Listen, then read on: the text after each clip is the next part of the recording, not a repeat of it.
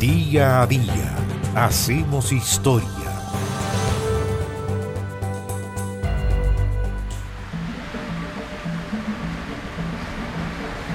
...2 de julio del año 1839.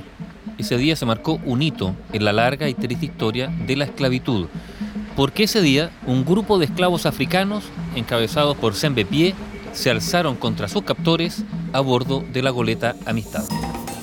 Hagamos un poco de historia, contextualicemos lo que fue el tráfico de esclavos, uno de los negocios más rentables en toda la historia. Por casi 400 años, todos los que estuvieron involucrados en este mercado lograron hacer fortuna. Se calcula que en ese periodo los barcos realizaron casi 40.000 viajes entre América y África, en la mayor migración forzosa de todos los tiempos, trasladando a millones de hombres, mujeres y niños. Pie era del país de los Mendi, la actual Sierra Leona, y allí fue apresado y después trasladado ya como esclavo a La Habana, en Cuba.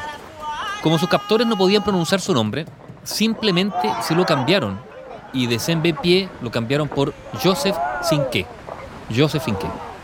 Una vez en La Habana, Sinque y otros 50 negros fueron comprados por el español José Ruiz, quien contrató a Ramón Ferrar para que en su goleta, que se llamaba Amistad, los llevara a Camagüey, que entonces en esa época se llamaba Puerto Príncipe.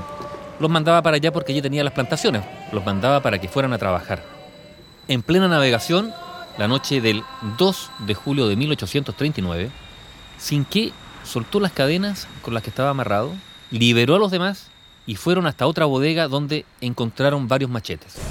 Rápidamente subieron a la cubierta, donde se desató una batalla entre los africanos y los tripulantes cubanos de la nave. El capitán y el cocinero fueron ultimados y Sinque y sus hombres finalmente tomaron posesión de la nave. Sinque ordenó al piloto que los llevara de vuelta a África, durante el día, este piloto efectivamente hacía que la nave se dirigiera hacia el este, pero la noche, a escondidas de los negros, cambiaba el rumbo del barco, se alejaba de África y enfilaba al norte rumbo a Estados Unidos. Así, con estas idas y vueltas, al cabo de dos meses, anclaron frente a la costa de Long Island, en los Estados Unidos, y allí fueron capturados por el guardacostas Washington. Este barco, el Amistad, quedó bajo custodia y los africanos fueron detenidos y trasladados a New Haven, donde debieron responder a los cargos que fueron presentados contra ellos en un tribunal de Connecticut. ¿Qué hizo España? España exigió al mismísimo presidente de Estados Unidos, Martin Van Buren, que los amotinados fueran devueltos a Cuba, pero el presidente estadounidense insistió en que los hombres serían primero juzgados por asesinato.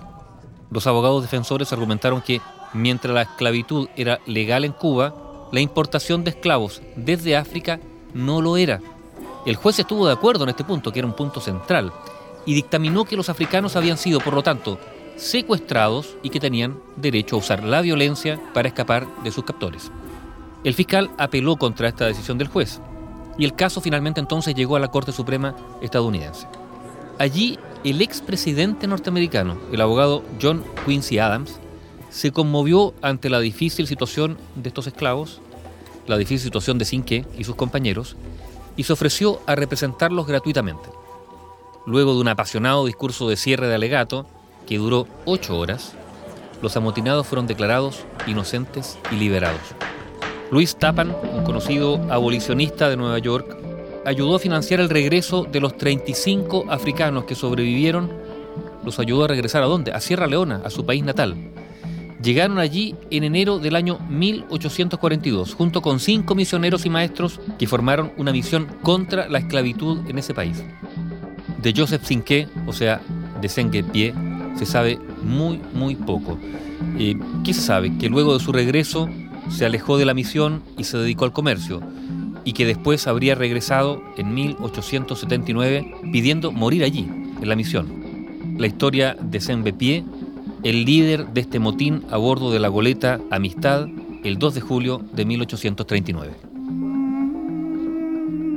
Bio, Bio la radio con memoria.